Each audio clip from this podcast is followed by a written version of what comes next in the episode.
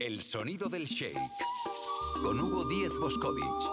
Podcast realizado en coctelera llenado de conocimiento, información y diversión.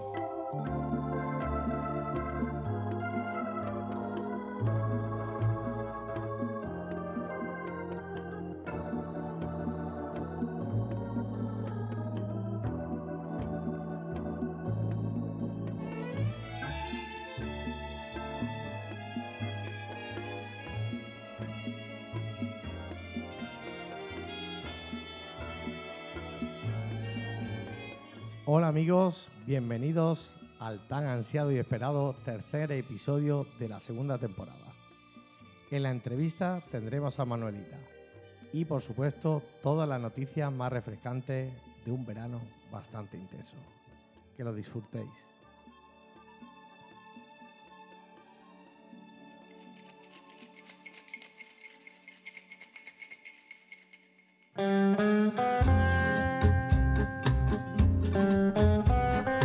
Noticias destiladas con Elvira Aldaz.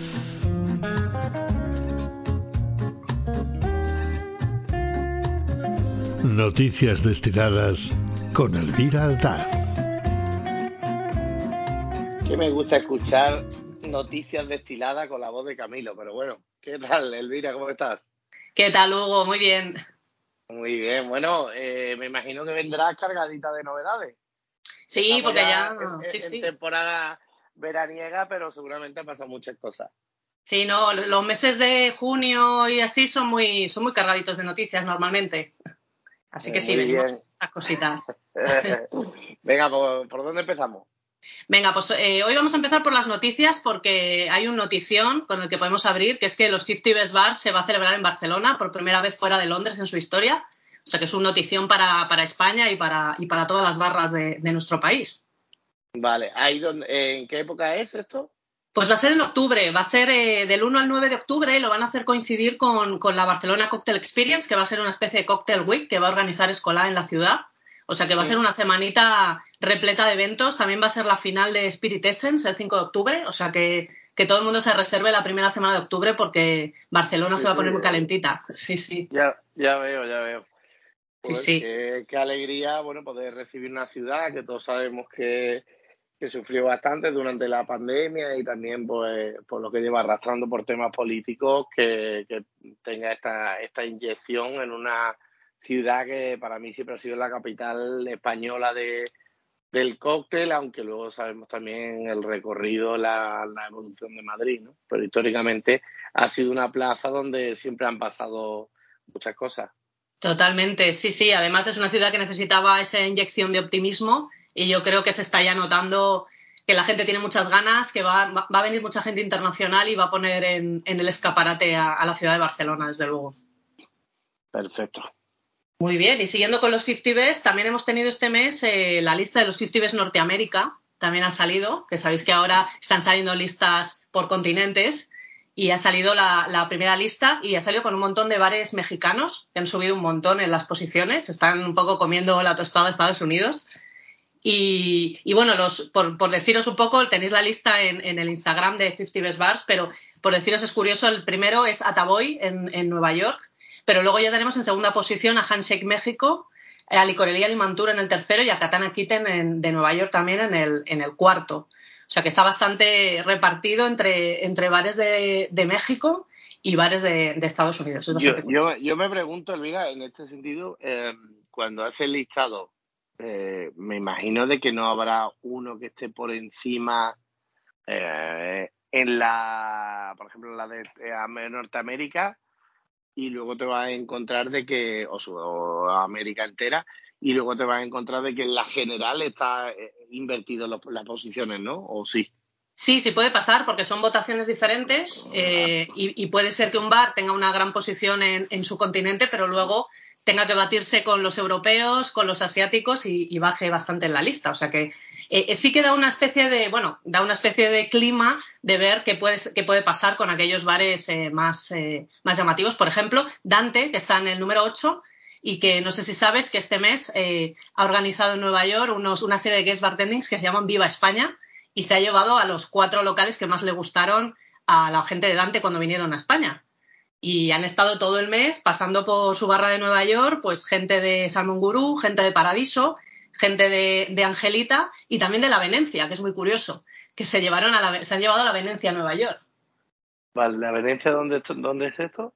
La Venecia es el, local este de Jerez que hay, que hay al lado de Salmon Gurú. Ah, bueno. En la calle Chegaray. Es un, es un, no has estado nunca, es un, es un local de Jereces que es como entrar en una taberna de conspiradores, donde no se puede hacer fotos, está como congelado en el tiempo. Y cuando vino la gente de Dante aquí a Madrid por la acción de Sigrams, eh, fueron y fliparon, les encantó. Y se han querido llevar ese, ese poquito de España allí y, se ha ido gente de la Venecia a Nueva York a poner jereces ahí de aperitivo a, los americanos. O sea que España está de moda y y me alegro mucho de que se vaya teniendo esa visibilidad de nuestros locales fuera, especialmente Angelita, por ejemplo, que hasta ahora había salido poco de, España y que, y que ha sido reclamado por Dante para hacer ahí un guest con los productos de Zamora. Bueno, solo, solo, hay que ver eh, la posición que está cogiendo bueno, eh, los diferentes bares a nivel internacional, donde antes igual me parece que el que estuvo mejor posicionado me parece que fue Dry Martini entre los 100 primeros. Y bueno, ahora tenemos a Paradiso del 3, tenemos a Tu Smart, tenemos también a Salmon Guru, tenemos también a Zips, cómo se van posicionando y donde van cogiendo una, una posición, una valoración a nivel mundial bastante increíble, ¿no?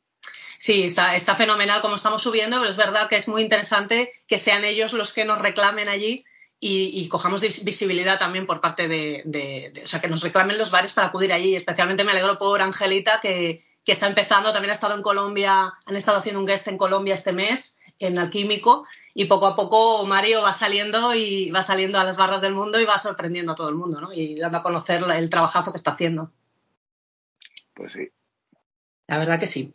Y bueno, y seguimos con premios, porque la verdad que este mes es el mes de los premios y de las listas. Eh, hemos tenido también la final de World Class España, que ha sido también un eventazo que hicieron un super evento por fin otra vez, post pandemia, por fin nos juntamos todos para ver quién, quién había ganado y para, el concurso. Y bueno, ganó Konstantinos Panagiotidis, un griego que trabaja en Jules Ibiza eh, y que es quien va a representar a España en la final de World Class que va a ser en septiembre, a mediados de septiembre en Australia. No, no, no, lo teníamos controlado mucho, ¿eh? yo me incluyo, la verdad que no lo conocía, luego sí me he informado un poco y la verdad que llevaba una trayectoria muy buena y creciente este hombre pero no, no era tan conocido en España, ¿no? Sí, es verdad que nos han conocido al estar en Ibiza, eh, bueno, y ser, y ser extranjero, es verdad que a lo mejor no lo conocíamos y fue una sorpresa. Hubo dos personas que estuvieron cerca de ganar, que ya llevan muchos años llegando a la final, como son David Navarro y Borja Insa, que ganaron en sus en categorías. Uno ganó el Mystery Box y otro ganó el premio de Cata. Y estuvieron ahí cerca de ganar y llevan ya varios años intentándolo, pero bueno, eh, yo les animo a seguir intentándolo porque son la verdad que dos cracks también y su momento llegará, su momento llegará. Sí, al final solo puede ganar uno, aunque por medio hay reconocimiento para, algunos bartenders. Y, bueno, yo creo que si, como digo yo, cuando gana uno siempre hay que pensar de que, de que ha sido merecido. No, exactamente. Sí, sí, no parece que clavó todas las pruebas y, y que ha sido absolutamente merecido. Así que bueno, eh, veremos a ver qué, papel hace en septiembre. Y luego en el World Class también sabéis que siempre se dan también los Coaster Awards, que son premios a, los locales que más han destacado en el año. Y que yo creo que este año también fueron, estuvieron bastante clavados y muy merecidos. Como apertura del año ganó Harrison 1933. Por fin Carlos Moreno salió a recibir un premio. La verdad que se emocionaron mucho y fue muy, muy merecido. El equipo estaba adelante y fue un premio a todo el trabajo también que está haciendo. Eh, también como mejor cóctel bar de hotel ganó Isa del Four Seasons. También salió, salió Miguel a recibirlo. Eh, como mejor equipo de bar Gimbo, que la verdad es que están haciendo un trabajo de equipo espectacular. Eh, cuando hoy en día cuesta tanto retener a las personas en tu bar, pues están consiguiendo ellos formar un equipo muy sólido y muy, muy constante. Como mejor cóctel bar de restaurante ganó el cielo de Urrechu, con Dani París detrás de la barra, que también es un habitual de World Class, que se presenta todos los años y este año ha conseguido por fin ganar el premio a la mejor coctelería de restaurante. Eh, mejor coctelería de eventos ganó Wildlife Gourmet, que es donde celebramos de hecho el evento. Sabes que este, este evento que está viendo en IFEMA, que mezcla coctelería, gastronomía y espectáculos. Eh, como mejor experiencia de cliente ganó Lobo Bar en Madrid. También Frank Lola y Felipe están haciendo un trabajazo también a la hora de, construir storytelling con el cliente y hacerle pasar una experiencia genial. Y como mejor cóctel bar del año, Sips, que también la entrada que hizo en los 50 Best fue espectacular a pocos meses de, la apertura, así que también muy merecido ese premio. Sí, mucha variedad y, bueno, yo creo que es importante, bueno, al final son, son negocios, lo importante es la facturación y que sea sostenible, ¿no? Y que, y que, bueno, les dé beneficio, pero luego estas cosas también pues son un aliento a, seguir trabajando, ¿no? Poder recibir un reconocimiento y más si cabe de mano de, gente del sector. Exactamente, sí. Además está muy bien que haya diferentes premios porque es verdad que cada local se enfoca a un tipo de coctelería, a un tipo de servicio y está muy bien que se premien diferentes eh, categorías y no sea solamente pues, los mejores, ¿no? Así tan, tan general. O sea que está muy bien y han sido premios yo creo que muy merecidos que íbamos todos casi acertando sobre la, sobre la marcha según se iban diciendo porque la verdad que sí que, que están, están fenomenal y enhorabuena a todos los, los premiados. Y bueno, y siguiendo con las listas, eh, otra lista que ha salido la semana pasada es la de los 100 personajes más influyentes del mundo del bar, según la revista Drinks International, que es otra, otra lista que cada año causa furor. No, no aparecemos tú y yo, ¿no? No aparecemos, ¿eh? este año tampoco. ¿eh? Estamos en el, en el 101 y en el 102. bueno, nos queda menos. iremos subiendo poco a poco. Este año eh, el top 4 eh, es Mónica Ver, que repite en la primera posición, como el año pasado, de Taller Elementary Londres, que es la verdad que es una crack. Eh, en segunda posición sube Remy Sauvage con su bar de A Bar with Shapes of For a Name, que me encanta este nombre, ¿no? que al final son figuritas, el nombre son triangulitos, triángulo, cuadrado, círculo. es bastante curioso. la tercera posición es para Daniel Nevsky, el indie bartender, que aunque no es español, nos lo quedamos porque vive en Barcelona, así que... este, es nuestro. lo contamos como nuestro, lo contamos como nuestro. Y en, la cuarta posición tenemos a David Wondrich, como no, con, la super enciclopedia que ha sacado de la coctelería, eh, que es... Eh, la verdad es que es una, referencia. Y nada, y españoles, eh, además de Daniel, tenemos, hay cinco personas más que realmente ninguno es español. es curioso que la gente que puntera que tenemos en España, ninguno es español pero tenemos a cinco personas que nos atribuimos. tenemos a. Son todos españoles. Son todos españoles. por decisión, que es todavía más español, ¿no? Porque han decidido estar aquí y trabajar aquí. Y tenemos en la décima posición a Mo Aljaf de Max. En el 17 tenemos a Simone Caporale de Sips. En el 31 tenemos a Giacomo Gianotti de Paradiso. En el 41 a Diego Cabrera de Salmon Guru. Y en el 42 tenemos a François Monti, que ha subido este año 32 posiciones. No, y además es integrante del sonido del shake, con lo cual. es por eso que ha subido.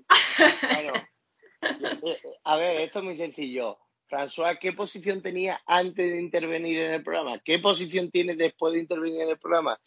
No hay nada más preguntas, señoría. Exactamente, exactamente. Pero esto lo que le ha hecho subir y nada, nosotros el año que viene ya subiremos también. Así que sí, o sea que enhorabuena a todos los que han entrado en la lista. La verdad es que es gente que está marcando el camino y, bueno, y todos nos fijaremos en lo que vayan a hacer este año, que ya tienen esta responsabilidad de estar en la lista.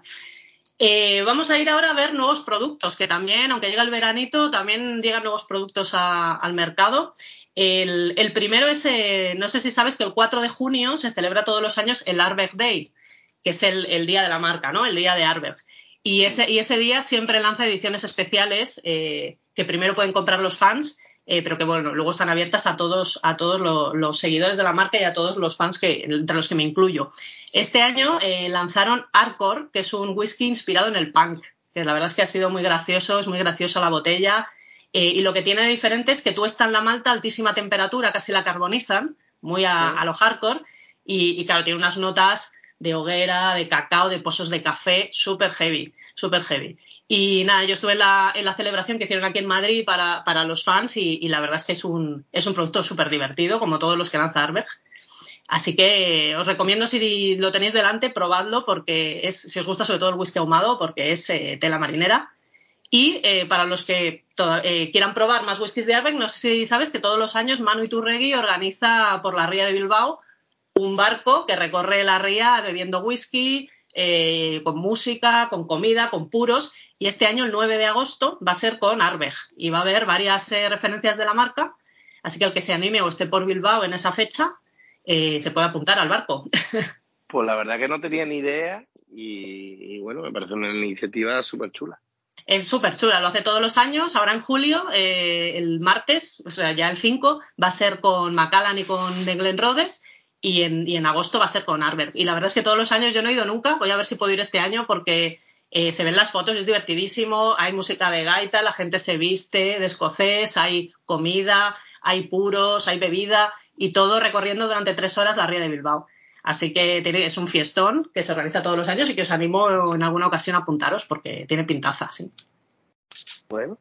Sí, sí, sí. O sea que nada, tenemos eh, nuevo whisky, pero también tenemos nuevas ginebras, como no, ahora que viene el fresquito. Y, y, es curioso porque Bombay ha lanzado en pocos meses dos referencias relacionadas con los cítricos, pero muy diferentes entre sí.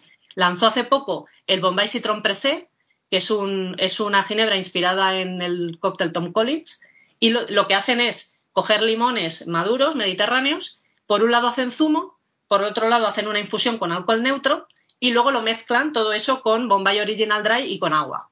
Por lo tanto, es una ginebra más ligera, tiene 37,5 grados, que es perfecta para hacer gin tonics fresquitos muy cítricos para el verano, Tom Collins y cócteles eh, de inspiración mediterránea. Pero luego, hace unos meses, también lanzaron otro producto que es bastante parecido, que es el Bombay Sapphire Premier Cru, que sin embargo es una London Dry. Entonces ahí lo que hacen es coger eh, limones y naranjas de Murcia, los pelan, los secan y redestilan con todo, con todo el resto de botánicos. Y le meten mucha máscara de nebro, con lo cual es una ginebra muy clásica, pero con un corte cítrico también muy interesante. Dos ginebras de la misma compañía, parecidas, pero muy diferentes entre sí. Así que también si las veis por ahí, os, animo a probarlas. A mí la verdad es que el Premier Cru me pareció un productazo, muy diferente a todo lo que hay en el mercado y que os recomiendo probar. Lo que pasa es normalmente estos productos yo creo que, que, salen para refrescar una marca. Exacto. Pero, pero me extraña, ¿no? Que luego tenga una continuidad en el, en el tiempo, ¿no? O sea, una edición limitada, me imagino. No, y... parece que tienen idea de dejarlo en, en sí, de dejarlo en, entre la gama de productos. O sea, supongo oh. que dependerá cómo funcione, ¿no? Pero en principio sí que son dos añadidos a la gama permanente, vamos a decir, eh, muy diferentes entre sí. Veremos cómo funcionan eh, yo os probé los dos y la verdad es que me gustó especialmente el Bombay Sapphire Premier Crew, eh, pero el otro, la verdad es que para el verano veremos cómo funciona entre el público, pero bueno, eh, da, bueno está muy bueno, bien. Le, escribiré a mi compañero Tony que me, me mande una botellita de cada y las probamos, a ver qué tal. Eso, eso, para que des tu opinión. En el próximo capítulo me dices qué te ha parecido. vale. Genial. Luego hay productos curiosos también que aparecen en el mercado, como por ejemplo la sidra Exner, que es una sidra asturiana muy diferente a, al perfil tradicional de sidra asturiana, que vino David Ríos a presentar a Madrid hace unas semanas. Eh, y es bastante curioso, porque aunque pone cider, no sé si eh, sabéis que cider eh, son sidras que se hacen con, con, con concentrado de, de, manzana. Sin embargo, sidra es cuando se hace 100% con zumo de manzana. En este caso, aunque pone cider por un tema internacional, es una sidra natural con 100% de zumos de manzanas que cultivan ellos. Entonces, la diferencia aquí es que ellos tienen unos campos en Asturias que además invitan a todo el mundo a, visitar con un montón de variedades diferentes de manzanas y juegan mucho, están ahora jugando con las diferentes fermentaciones, diferentes cosechas, diferentes variedades, mezclas, fermentaciones, para intentar lanzar una gama a, futuro. ¿no? En este momento han lanzado la primera de ellas, que la verdad es que es un producto súper interesante para sustituir al vino blanco, para eh, la gente que no quiere beber cerveza. Eh, y es una, o incluso una alternativa al cava, porque tiene una burbuja muy, muy ligera. Nos dijeron que, es un carbónico añadido, pero de dos bares, cuando normalmente las sidras suelen tener entre tres y cuatro, o sea que es un carbónico muy ligerito. Y el, y el aroma es espectacular. Es un aroma a campo, a miel, a flores, a campo. Eh, la verdad es que muy, muy interesante. Y, y David Ríos vino un poco a, a, explicarnos cómo lo podíamos utilizar en coctelería y él lo utilizó así como top o sustituyendo a la tónica en algunos, en algunos cócteles, ¿no? Y la verdad es que me parece un, un camino interesante para el que quiera explorar otras vías, ¿no? De, de, de tener algún refresco para, eh, para utilizar en coctelería o bien para beber y maridar con comida. Vale. ¿Qué iba por ahí? Sí, sí.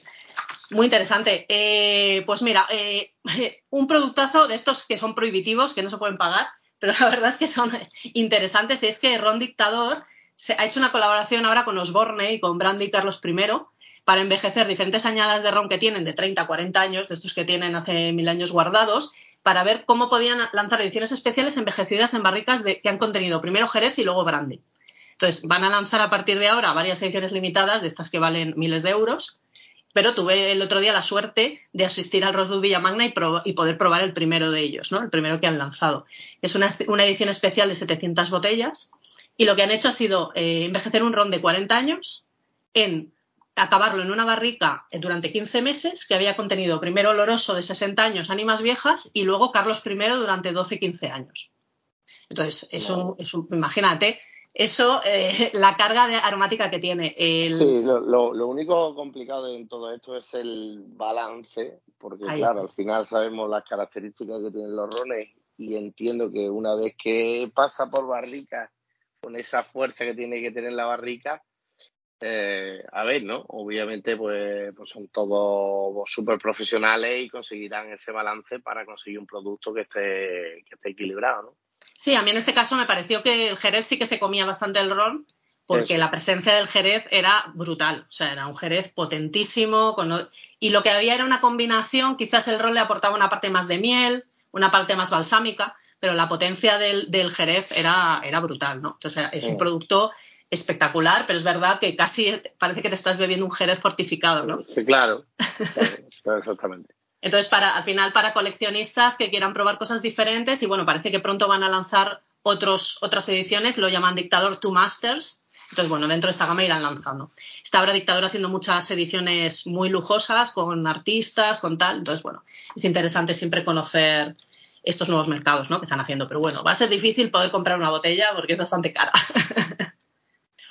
Así que nada, eh, hasta aquí los productos. Yo supongo que habrá salido alguno más, pero no, no me ha llegado. Bueno, si hay, si hay alguien que nos esté escuchando y que pertenezca a una marca y quiere que su producto salga porque no lo conozca, pues nada, Elvira, ya saben cómo ponerse en contacto. Ya saben, que, eh, que me escriban por Instagram, maldad, y lo arreglamos rápido. Claro, eso es, ese es el método. Pero otra botellita para Hugo porque si no, no me deja. no me deja bueno, yo lo, yo lo autorizo, pero, pero bueno, ya veremos de qué manera también a mí me hace feliz. Esto es así. Exactamente, aquí sí, sí, sí. Muy bien. vale, ¿falta alguno más, Elvira? Eh, productos ya no, vamos a ver nuevas cartas y nuevas aperturas, que también está viendo de cara al verano, está abriendo nuevas aperturas y nuevos cambios de carta que también son interesantes. eh, por ahí. Venga, pues eh, uno muy interesante es que Alberto Fernández, que sabéis que dejó Sadel, en el último episodio hablamos de que había dejado Sadel, pues ya ha abierto su nuevo local en Madrid, que se llama Momus, que lo ha abierto en, el barrio de Chueca, en San Bartolomé 11. Y yo todavía no he podido ir, aunque fue la apertura la semana pasada, pero me estuvo contando un poco y la verdad es que el concepto es muy interesante. es una, conexión con Cádiz, ¿no? Porque Momus es el dios griego de la ironía, de la burla y del carnaval, y por ahí se, se ancla Cádiz a su, a su ciudad pero es un, es un concepto que él define como los cócteles tienen la apariencia de Sadel, pero la creatividad de Stravinsky. o sea que me parece una buena definición y es que son presentaciones muy elegantes y muy, muy limpias, digamos, pero muy, minimalista, muy minimalistas, pero sin embargo eh, todo, todo es, como la barra de un chef, ¿no? Tiene un montón de, aparato a la vista para que el, público pueda ver eh, todos los ingredientes que trabaja. Dice que no va a tener ni vinos, ni cerveza, ni refrescos todo lo va a sustituir con cosas elaboradas en, el local. En vez de tener refrescos, por ejemplo, dice que tienen cócteles gasificados que hacen ellos y que cuando alguien pide un refresco, pues esa será la opción que le, darán. Y bueno, y todo son redestilaciones, uso de enzimas, o sea, mucho trabajo de laboratorio al final para llegar a, presentaciones muy, muy minimalistas. Y la, y la carta, si le podéis echar un vistazo en la web, es muy, muy chula porque lo que ha hecho ha sido elaborar un código de colores y con eso eh, por diferentes estilos y sabores para guiar un poco a la gente y que no se pierda encontrando cuál es el cóctel que más le, va a gustar. Así que bueno, cuando vaya... Se, merece, Alberto, este, este paso, aunque sí es verdad que bueno, habla de su valentía teniendo en cuenta de que bueno, son dos grandes empresas, las últimas en las que ha trabajado, con bastante fuerza y sin embargo decide el camino más, más complicado que, que embarcarse uno mismo pero bueno, al final ha buscado su camino y, nada, nadie le ha regalado nada. Exactamente, al final, y al final esto es un destilado, nunca mejor dicho, de todo su bagaje, y por eso me gusta la definición de que es como Sadel, pero con la creatividad de Stravinsky, ¿no? Al final, él ha ido aprendiendo diferentes maneras de trabajar y, todo va a converger en Momus y veremos, veremos qué tal. Pero es una apertura que tenemos muy en, en la vista, ¿no? Veremos a ver qué tal. Eh, otra apertura que está siendo bastante polémica es la reapertura de Enigma en Barcelona. sabes que el restaurante de Albert Adrià eh, ha vuelto a abrir no sirve cenas, va a servir solamente eh, comidas a mediodía y luego ha abierto un tardeo, y esta es la parte polémica, ha abierto un tardeo por la tarde con cócteles y pequeños eh, platos para, para, tomar. Entonces va a abrir de 5 a 9 de la noche eh, en este concepto de tardeo. Entonces, algo que en Madrid nos parece muy común, hablando yo en Barcelona con gente, pues la gente local le parece una marcianada. O sea, porque ya sabéis que la gente de Barcelona no sale después de trabajar a tomar nada. Entonces les parece súper marciano eh, tomar cosas eh, y no cenar. O sea, salir a, pues eso, al tardeo, a tomarse un cóctel, unos... Entonces están todos los periodistas de allí eh, como flipados, como diciendo, esto es rarísimo. Y claro, Sigue perteneciendo también a Albert Adrián, ¿no? Sí, sí, sí, total. Sí, sí, sí. Es, es, el mismo concepto. Entonces lo que ha decidido es eliminar las cenas para que los empleados se puedan ir a, casa y haya conciliación y simplemente servir comidas con un menú y con una carta y luego tener esta, estos 12 cócteles o 10 cócteles dedicados al tardeo, que también están a un precio razonable, a 12-14 euros, o sea que no es que sea un sitio especialmente caro, pero la verdad es que me, me parece muy interesante la polémica un poco extraña que ha surgido con que es un concepto muy, muy raro para, para Barcelona. Bueno, veremos Bueno, ya, ya, ya veremos a ver si funciona. Sí, sí, hay que ver si la gente se anima o bueno, simplemente son los turistas o, los madrileños los que nos vamos para allá a, a tomar copas, porque a nosotros no nos parece tan extraño. Eh, y siguiendo con Barcelona, pues eh, eh, Paradiso lanzó la semana pasada en la Summer Party un adelanto de lo que va a ser su nueva carta, la carta que va a lanzar después del verano. hicieron una Summer Party donde hicieron unas mesas redondas para hablar de la mujer en la coctelería y demás, pero el plato fuerte fue esa presentación previa del trabajo. La carta se va a llamar The Evolution y lo que está es basada en diferentes momentos de la historia de la humanidad en los diferentes progresos, pues la invención del fuego, el descubrimiento del fuego, del, cobre, la edad del cobre, la penicilina, etcétera, ¿no? Entonces, eh, hay muchísimo trabajo de, la parte del lab, del Paradiso Lab, de Aurora y Mateo, que han trabajado muchísimo en desarrollar cosas súper novedosas. Por ejemplo, eh, tenían, tienen un cóctel que tiene todo un rim de eh, moho de tempé crecido en agar agar. Entonces te dan un vaso que todo el borde son hongos. Entonces, es bastante, y es un homenaje a Fleming, ¿no? Y a la penicilina. Bueno, la, verdad que, la penicilina propiamente es un cóctel, con lo cual a partir de ahí, ahí ya tiene uno, uno fácil, ¿no? Ahí, ahí, aunque pues... Le, aunque, le, aunque le darán seguro una vuelta de tuerca bastante importante. Sí, sí, no, la verdad es que era súper chulo. Había gente que le daba un poco de cosa, como beber de algo que estabas notando que era no así como peludilla un poco y blandita, ¿no? Que es el, hongo. Pero la verdad es que estaba buenísimo y era súper interesante. Luego eh, tenían otro también muy curioso sin alcohol, que lo que hacían era infusionar Sipsmith en tierra, en, una, en tierra y luego lo filtraban a través de una maceta eh, y cortaban un, trocito de, guisante, de flor de guisante, para introducirlo en el cóctel y por, fin un cóctel sin alcohol, que la verdad es que tenía un componente muy interesante, terroso, fresco a la vez, muy, muy curioso. Entonces, bueno, veremos cuando lancen todos los cócteles de la carta, pero el adelanto la verdad es que gustó mucho y, plantea un, nuevo camino de paradiso, ¿no? Hacia un tema más de laboratorio y de, y de ingredientes. Además, también lo que hacían era todo lo que sobraba de la producción del cóctel hacían los garnish y, o acompañamientos. Por ejemplo, de cuando hacían fat wash, pues con todo lo que eliminaban, con eso hacen un bombón que te puedes comer junto al cóctel. O sea que también reaprovechamiento de todas las materias primas y, experimentación. La verdad es que apuntaba muy, muy bien. Y nada, veremos, veremos. Justo lanzarán antes de los 50 Best en Barcelona, así que todos los que vayamos a los 50 Best podremos por fin probar la carta completa. Genial. Luego tenemos la nueva carta de Bad Company, que, la estrenan el 4 de julio, coincidiendo con el Día de la Independencia de los Estados Unidos, pero como este podcast lo hemos grabado antes, no sabemos de qué va la carta ah, todavía. Ah, ah, ahí, estaremos. Ahí estaremos. la, ahí publicación, ahí sí, más o menos estaremos por fecha. Sí. Genial, sí, yo también iré a conocerlo, así que bueno, en las redes podréis ver lo que, lo que nos presenta Jerai, pero, pero bueno, en el próximo capítulo ya hablaremos de cómo es esa carta sorprendente, pero lanza también carta. Eh, también ha habido nueva carta en, la cotelería Collage de Barcelona, que cumplió 10 años también. Parece mentira que ya hay un montón de cotelerías cumpliendo 10 años. Y han dado un salto cualitativo, la verdad es que muy grande. Ah, hicieron un trabajo creativo con Javi Caballero y lo que han hecho ha sido crear una carta inspirada en los indianos, que si sabes son los catalanes que se fueron en el siglo XIX al nuevo continente, que muchos de ellos crearon marcas de ron y muchos volvieron con mucho dinero, toda esa parte de, del, dinero catalán de los indianos. Y eh, han hecho toda esta carta para conectar un poco la tradición catalana con esa tradición caribeña del, ron y de, y de, los diferentes productos del otro lado del charco, ¿no? Entonces tienen, pues eso, eh, cócteles de inspiración caribeña o tiki con, con, ingredientes como la ratafía o como la espuma de crema catalana. Y la verdad es que han metido un montón también de técnica a la hora de desarrollar ingredientes caseros. Y, bueno, y como siempre, un sitio donde ir a probar rones. Tienen un montón de flights donde puedes probar rones de diferentes procedencias. Así que eh, están cogiendo bastante fuerza dentro de la ciudad y yo os recomendaría también, si os gusta el ron, eh, acudir a, hacer un flight y luego a probar alguno de esos cócteles de la nueva carta. Muy bien. Eh, luego eh, tenemos también en Barcelona, que como estuve la semana pasada pude ver las nuevas cositas que hay. Eh, no sé si has estado en Libertine, en Casa Bonai. no. Bueno, lo escuché en Casa Bonai y además sé que tenía una carta de destilado en su día bastante potente, pero no, no, no, no he estado.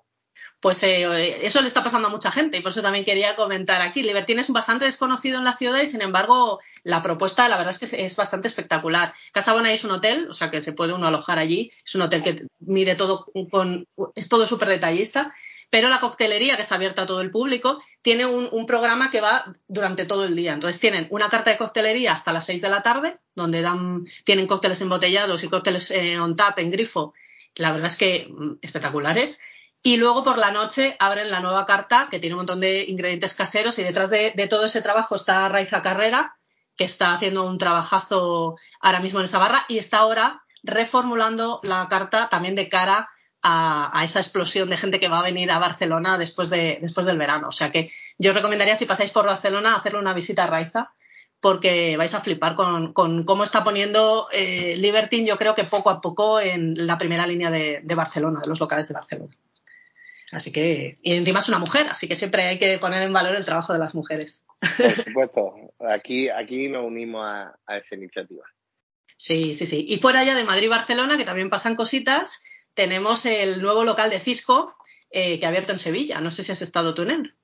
El Naked no, no, pero obviamente tengo muy buenas referencias. Es más, mientras hemos estado grabando, me ha entrado una llamada de Cisco que no se la ha podido coger. Muy bien, pues, pues yo tampoco he ido, obviamente, porque no he ido a Sevilla, pero eh, estuve hablando con él para que me contara qué tal y la verdad es que pinta muy, fenomenal. Eh, me contó que la decoración representa una coctelera por dentro y que ha, hecho un concepto muy de cocina, ¿no? Que la barra tiene como 6 metros, pero está en una sala aparte. O sea, el, el, cliente le llegan las cosas ya emplatadas y ya servidas y tiene toda una sala de producción contigua. O sea, no es visible para el, para el cliente, en la producción de los cócteles. Y me ha dicho que van a tener cinco cartas simultáneas, ¿no? Que ya es como ir a por todo, ¿no? una, una carta es autobiográfica de Cisco, me dijo, que va a tener cócteles que van a representar toda su carrera y todos los momentos más importantes de su vida.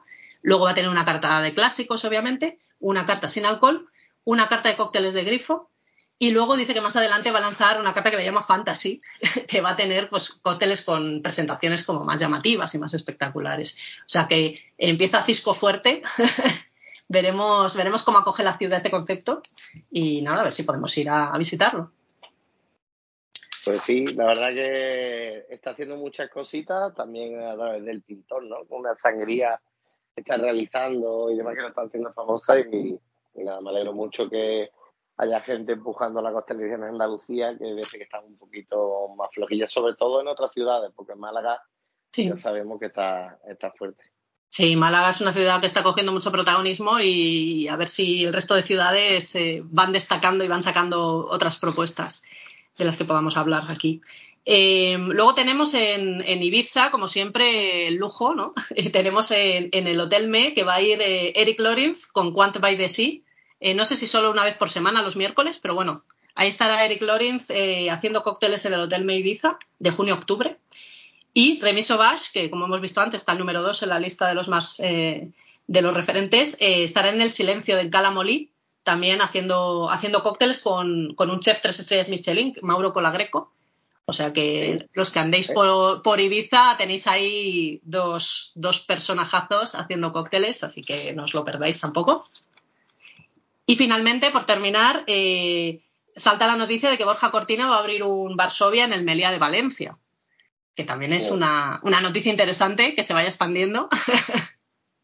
La, no tenemos, yo no tengo más noticias, no sé si tú conoces el proyecto, pero bueno, entiendo que va a ser una, una carta muy similar a la del Varsovia de Gijón. Sí, bueno, sé que históricamente pues, Borja está con diferentes proyectos desde Estados Unidos a algunas cosas que va haciendo más. Y, bueno, ya le preguntaremos exactamente de en qué consiste esto, pero siempre pues intenta llevar parte de la esencia de lo que sería Varsovia cada uno de los puntos, ¿no? Aunque luego obviamente pues lo adapta. Exactamente, sí. Parece que en Valencia en los hoteles se están poniendo mucho las pilas con las coctelerías. Hay varias nuevas últimamente, así que bueno, también pondremos el ojo en esa ciudad a ver qué, a ver qué se cuece en Valencia. Y nada, pues, eh, esto es todo por, este, por este mes, que no es poco. Sí, sí, sí, pues, pues, había, había cositas. Así que nada, Elvira, agradecerte el trabajo de investigación y bueno, ya nos contarán en el próximo episodio cómo han ido evolucionando estas noticias y otras nuevas que salgan. Genial, nos vemos en la próxima. Un abrazo. Síncopes, espacio sostenible.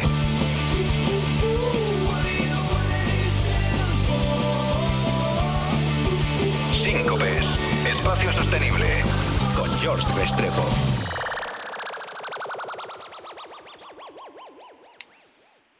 Y cómo no podíamos dejar pasar la ocasión de hablar con nuestro amigo George Restrepo en Síncopes. ¿Qué tal, George? Buen día. Hola, Hugo. ¿Qué tal? ¿Y qué tal todos los eh, oyentes? ¿Cómo estáis? Pues con ganas, con ganas de escucharnos, de escucharte a ver, a ver qué nos trae hoy. A ver, a ver. Bueno, eh, ¿qué tengo? Y bueno, tengo un par de reflexiones y, tengo un temita que, es interesante y sobre todo pues, por el camino que, se ve que, tiene, ¿no? Eh, a ver, empecemos por, reflexiones. Eh, veo que, hay marcas que están de alguna manera eh, saliendo con, concursos o con llamados a, concursos en pro de la sostenibilidad y, de alguna manera dentro de los requisitos piden que se hagan o técnicas o, de qué manera el cóctel puede ser sostenible. Bueno, aquí la reflexión un poco es es completamente válido que, cualquier casa elija como tema la, sostenibilidad, pero lo que veo que, se genera con esto es, o al menos de mi parte, lo que yo siento es que hay un vacío entre eh, las herramientas no las tienen que dar las marcas, es decir, eh, las marcas todavía nos falta como, como, sector. que, hay como una, siempre ha habido como una apuesta hacia las marcas y las marcas tienen que ser la primera punta de lanza. Sí, pero son las marcas en las que tienen que ayudar eh, mediante educación eh, para que generemos eh, respuesta a nosotros como bartenders o, los locales como, como, espacios que puedan también hacer un trabajo de sostenibilidad.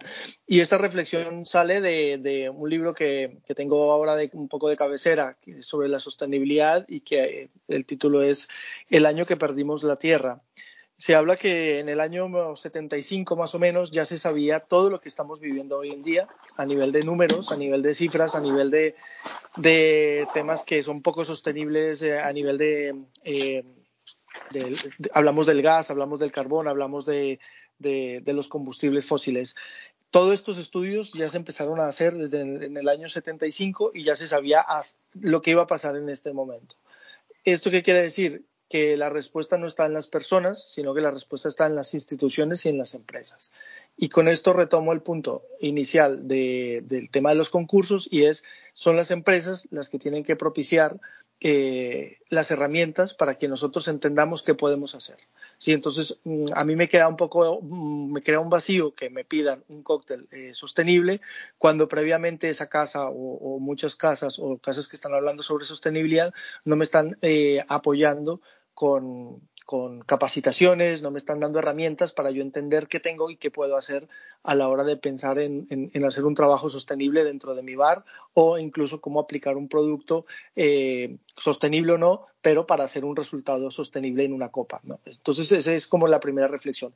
Teniendo esta reflexión, eh, yo siempre tengo más dudas que, respuestas. Obviamente, creo que todos estamos en un camino de entender la sostenibilidad, eh, y lo que busco es de qué manera puedo yo, como consumidor, eh, saber y sobre todo en nuestra industria quién está haciendo qué alrededor de la sostenibilidad. Y entonces buscando, buscando maneras de encontrar eh, este tipo de empresas surgen lo que serían eh, las certificaciones, ¿no? Estos sellos que de alguna manera sirven de aval para que las mm, previo a un trabajo de las mismas casas o las empresas o bodega o casa productora, etcétera, eh, pues diga eh, soy sostenible y estoy avalado por este sello. Entonces, ¿qué es una certificación?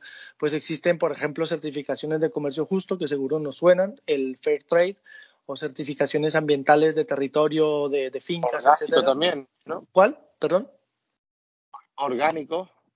Claro, eh, certificaciones de orgánicos, de producto, de producción, de, de, la, de la, el no uso de, fertilizantes eh, o, el, o, el, uso de el, trabajo con formas más sostenibles a la hora de, de producir productos. Todo este tipo de, certificaciones, de sellos, pues parten de, estudios, parten de, avales que, que, eso, que certifican que el trabajo que estás haciendo mm, cumple unos requisitos y que todo esto, en últimas, tiene como objetivo pues la minimización de huella de carbono.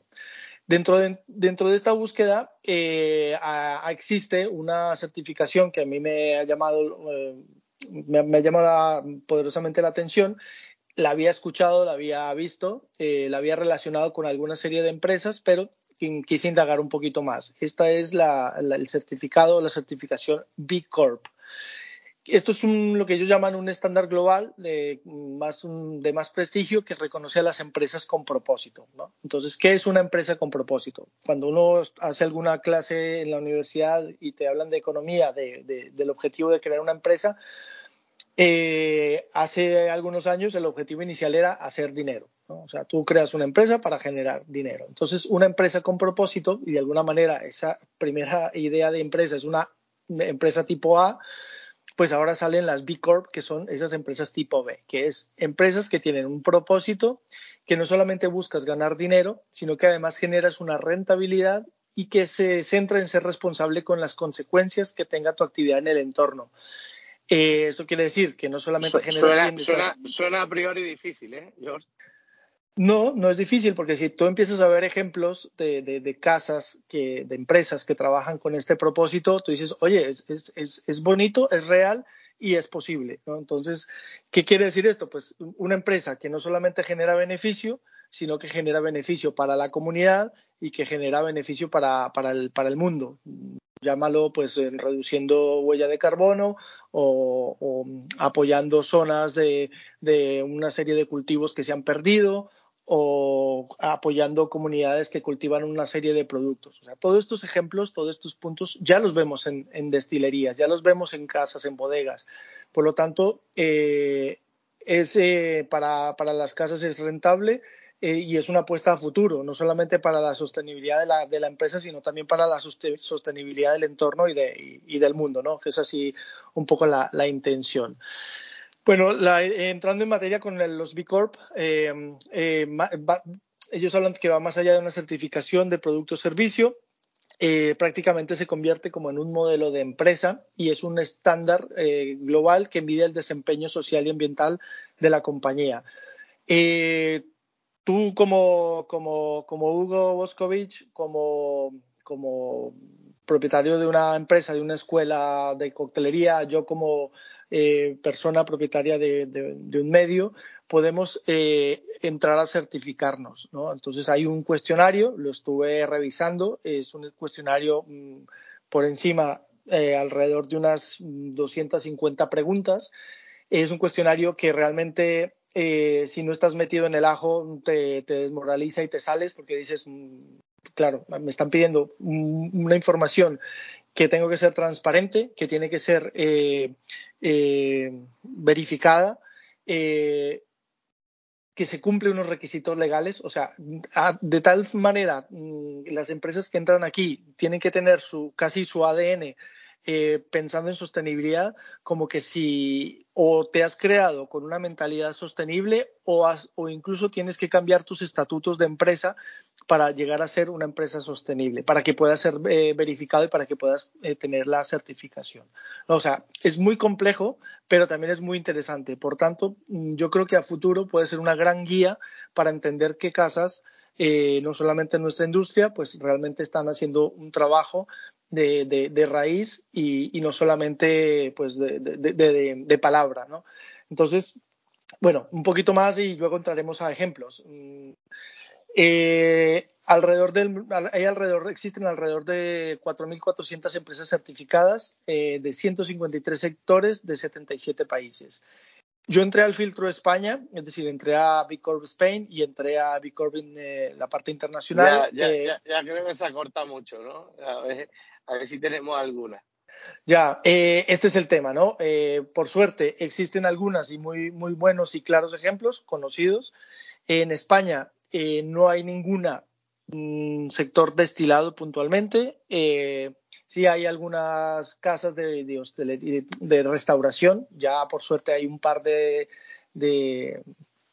de, Teresa Carles, seguramente nos suena a quienes estamos por aquí, por la zona de Barcelona, no sé si por Madrid o algo que existan, pero que es una casa que utiliza eh, productos de cercanía, eh, productos orgánicos, etcétera pero no encontramos eh, todavía en España pues ninguna empresa que, que, ah, de momento esté certificada. Mm, retomo el punto. Para lograr la certificación, ellos mismos comentan que se toma alrededor de unos nueve meses a un año en que se pueda verificar y se pueda hacer el estudio de las respuestas que, la persona responsable haya llenado en el cuestionario.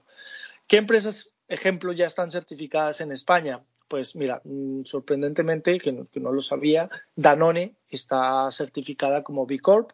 Veritas, que son unos eh, supermercados eh, que nacieron aquí en Cataluña, EcoAlf, que es una tienda de, calzado, Triodos Bank y Hola Luz.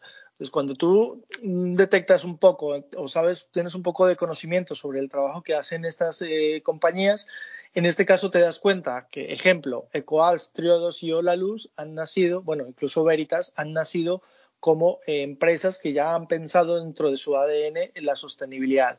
No conozco mucho el caso de Danone, pero Danone lo que, lo que intuyo con esto es que eh, ha hecho su, ha llevado su compañía a, un perfil sostenible, ¿no? Obviamente para, para estar dentro de este listado han cumplido todos los requisitos. ¿Qué más por aquí? Bueno, básicamente lo que busca todo este tema de certificación es eh, transparencia, responsabilidad de impacto. Eh, transparencia es mm, todo lo que digas en el cuestionario va a ser verificado. Eh, responsabilidad es te comprometes e incluso llevas tus estatutos y tu empresa a, cumplir con, estas promesas y con este, con este trabajo, que no solamente va a medio ambiente, va también a, a condiciones de trabajadores y a relación con la comunidad. Y eh, obviamente esto generar, eh, a generar un impacto. ¿no? Esto es lo interesante. Vamos a ver cuáles eh, empresas encontré. aquí esto es un tema de, también digo, es la búsqueda la he hecho de las 4.400 empresas publicadas, la he hecho con etiquetas, buscando etiquetas por destilerías, distillery, por cada una de las categorías de destilados y lo que yo encontré fueron alrededor de 30. Puede que se me haya escapado alguna. Si se me escapó no ha sido voluntario, eh, ha sido pues un poco porque el filtro no me permitía por sectores. Entonces, lo que he hecho es, de las que he encontrado, hay una puntuación global. La puntuación mayor es eh, que pues tienen una puntuación general en, mayor, en más número de puntos de los que son calificados. Eh, la primera que encontré es Simeon Distillery, que esto creo que lo estuvimos hablando, que es una destilería relativamente nueva, cumple unos 10 años. Eh, ellos eh, lo que aplican son sostenibilidad en los aspectos de producción, como que la cebada sea escocesa, orgánica, cultivada en granjas cercanas a la destilería. El agua es procedente de manantial natural que no compromete recursos de la zona. Uno de los puntos que yo vi en los cuestionarios, muy interesante y sobre todo que es uno de los puntos críticos en nuestra industria es el, agua. Y como sabemos, en Escocia, eh, pues hay mucha riqueza eh, hídrica y de todas maneras, aunque, aunque las destilerías estén cerca de manantiales, eh, se hacen estudios para que no comprometan zonas que requieran que ese manantial pues abarque diferentes o diferentes poblaciones o diferentes granjas, etcétera. Esto ya es un poco más, eh, es decir, es más aplicable a otras casas que aunque no estén certificadas, pues pueden estar haciendo este trabajo. Eh, cristal 100% reciclado, packaging reciclable y biodegradable. Eh, a nivel de, destilería, el interés en usar energía renovable, ellos utilizan este tipo de energía. Y esto lo vemos mucho, como ejemplo, en, en granjas. Hay, un, hay una, otro ejemplo que estamos aquí hablando de Escocia, pero vamos a poner un ejemplo de Australia, y es la idea de reutilización del residuo de la destilación como abono orgánico. Algunas de estas casas son granjas. Sí, eso sobre todo de ron, ¿no? De ron hay mucho que lo estamos haciendo. Bueno, en el ron generalmente la, la, caña eh, genera el bagazo y el bagazo seco eh, es combustible. Esto, esto lo sé de, de, niño cuando mi padre tenía la, el trapiche en, Colombia y, fue mi primer aprendizaje de, cómo se utiliza el residuo. ¿no? De hecho, para mí era un, edificio de, era un edificio de, bagazo que me, hacía cuevas y me escondía en ellas y, esto es, combustible. ¿no?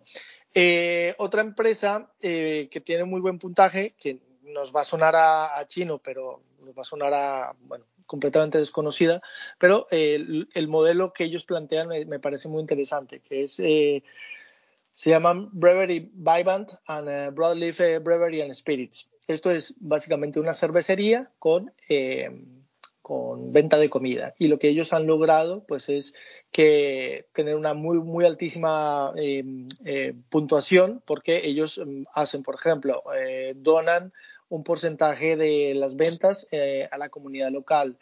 Eh, generan cervezas benéficas, es decir, esta cerveza pues va a tener un porcentaje para tal, tal fundación o tal, o tal evento, etcétera.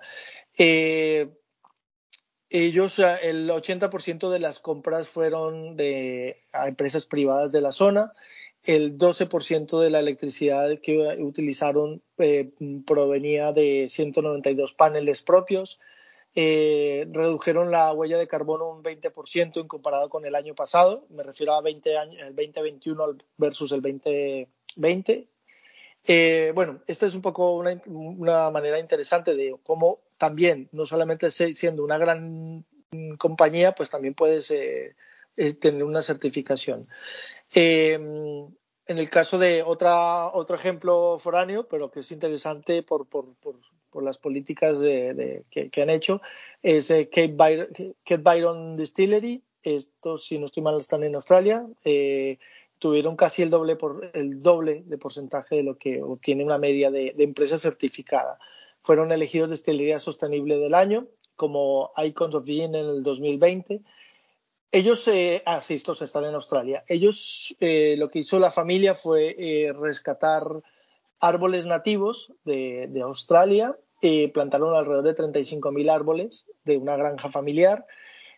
Cultivan macadamia y lo que hicieron fue con el residuo de la producción de la macadamia, es decir, la macadamia pues tiene una envoltura, esta envoltura hicieron una, harina y esta harina la están utilizando para infusionar una de sus ginebras, que le da notas de café y caramelo. O sea, algo, algo muy interesante y algo inusual. Eh, utilizan pues cosas más eh, aplicables para otros que utilizan etiquetas eh, de papel de bagazo biodegradable a partir de fibras de caña de azúcar. Nuevamente utilizan la idea del compostaje con el resultado de las infusiones y la destilación y lo destilan como, como abono para la producción de macadamia. Están desarrollando un parque de paneles solares para cubrir el 90% de sus necesidades energéticas. Vámonos a un par de ejemplos que conocemos. Eh, uno es eh, Avalen, eh, que ya hemos hablado aquí en algún momento de, del proyecto de, de Jordan, ¿no? De, sí, de Stephanie, ¿no? De Stephanie Jordan.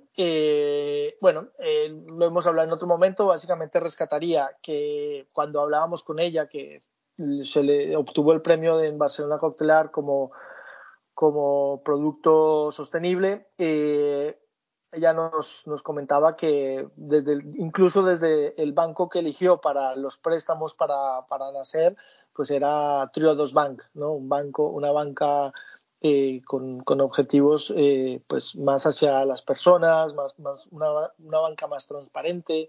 Bueno, eh, incluso desde ahí, ¿no? Entonces, claro, te das cuenta que si el banco que estás buscando ya es sostenible, la materia prima proviene de, de, de, asociaciones de cultivadores de, manzanas, eh, apoyan eh, organizaciones que, que, velan por la salud de las abejas, por porque en zonas donde haya cultivo de floral para, pues, para propiciar la polinización, etcétera, pues realmente ves que, que hay un ADN sostenible desde, desde el comienzo de, de la compañía. Una que, que, me sorprendió mucho, que no, no, no sabía, es eh, Seasmith, eh, la ginebra. Eh, y aquí lo interesante como ejemplo es que no solamente nos tenemos que ir a bodegas, mm, destilerías o, o marcas que, que, estén en el campo. ¿no? Seasmith, como bien sabemos, es una destilería que nace en la ciudad, que, la, que nace en Londres, y aún así estando en medio de, mm, de la ciudad, pues cómo también puedes generar ciertos eh, trabajar en ciertos aspectos eh, hacia la sostenibilidad. Si entras a la página web de Seasmith, puedes encontrar... me, eh, me, imagino, George, que será mucho más complicado, ¿no? Teniendo en cuenta de que está dentro de una ciudad. Claro, pero bueno, ¿de qué manera puedes actuar? Guest bartending. Cercanía, pero en el caso de ellos, eh, sin, sin, andar mucho, ellos eh, hablan de, de incluso eh, eligiendo sus partners a la hora del transporte. ¿Qué es de la ciudad? Pues, la entrevista. ¿Cuáles son las herramientas que puedes tener para, para hacer un trabajo sostenible? Los aspectos generalmente para hablar de sostenibilidad son gobernancia, eh, son también eh, obviamente medio ambiente, eh, el, proveedores y, empleados, ¿no? Entonces aquí nos queda un campo más abierto de trabajo. No solamente hablamos de sostenibilidades, dónde cultivo, cómo cultivo o que el cultivo tenga que ser mío, sino a quién le compro, cómo le compro, quién me ayuda dentro de mi cadena de, de, de valor y mi cadena de venta pues a, a, cumplir objetivos que incluso pueden estar eh, la sostenibilidad entre uno de ellos. Si entráis en la página de, de Sismi podéis descargar el, el, el PDF donde está en detalle todo lo que fue el reporte de impacto sostenible de SISMIT del año 2021. Muy interesante. Y una más que me quería comentar, que nos, nos es eh, reconocible, es la destilería eh, Bridge Ladich, ¿no? Esta nos suena porque hablamos de Bridge Ladich Whisky por Charlotte Octomore y la Botanist eh, Ginebra. Eh, bueno, ellos trabajan eh, aspecto energía, agricultura y biodiversidad, envases y residuos y la isla y la comunidad. ¿no? Entonces, mmm, a mí me gustaría que, que, o sea, sería muy interesante que podamos tener en cuenta a futuro eh, como este tipo de certificaciones para poder eh, saber qué marcas, qué casas están haciendo un trabajo en sostenibilidad. Y lo veo más como, como un filtro para detectar pues si estoy haciendo un trabajo de sostenibilidad con quién me puedo eh, con quién me, a quién puedo sumar dentro de mi asociar relacionar no sí bueno básicamente qué botellas comprar si si si quiero también hacer un poco de guiño a a la sostenibilidad, que ese también es un poco el punto. Aquí como, como colofón, pues básicamente el mensaje es eh, tenemos que pedir, sugerir o exigir a, a, las instituciones y a las marcas que sean ellas quienes den el primer paso y no pretender que nosotros como personas con los recursos que tenemos, que eh, comparados con una empresa, yo dueño de un bar o yo eh, bartender, pues realmente pretenda cambiar el mundo. Creo que eh, los cambios deben de venir desde, desde arriba y nosotros lo que hacemos es adaptamos, nos sumamos y, y, apor, y, aportamos, ¿no? Pero una vez el camino y obviamente los recursos vienen de, de más arriba. Eh, en estos días eh, me, me, inscribí a, a, a, una masterclass de, de Diageo, Diageo Academy, eh, que justo están haciendo una, están haciendo una capacitación en torno a cómo puedes tener, eh, cómo puedes llevar tu bar a ser un bar más sostenible. Y este es un poco el tipo de, de, de eventos y de iniciativas que, necesitamos, que necesitamos de las marcas. Yo creo que este es el, mensaje final. Hoy ha sido un poco, un poco bastante más, más, más teórico, menos, mm, menos ejemplos de, bares, pero creo que empieza a ser un tema importante y válido para, para tener en cuenta. Genial, George, muy completito. Eh, nos vemos a la próxima y a ver si eh, sale alguna marca más que suma al carro en, este propósito tan, tan positivo. Bueno, eso espero, tenerles buenas, nuevas y buenas noticias y para todos eh, un feliz verano. Gracias, un abrazo. Un abrazo.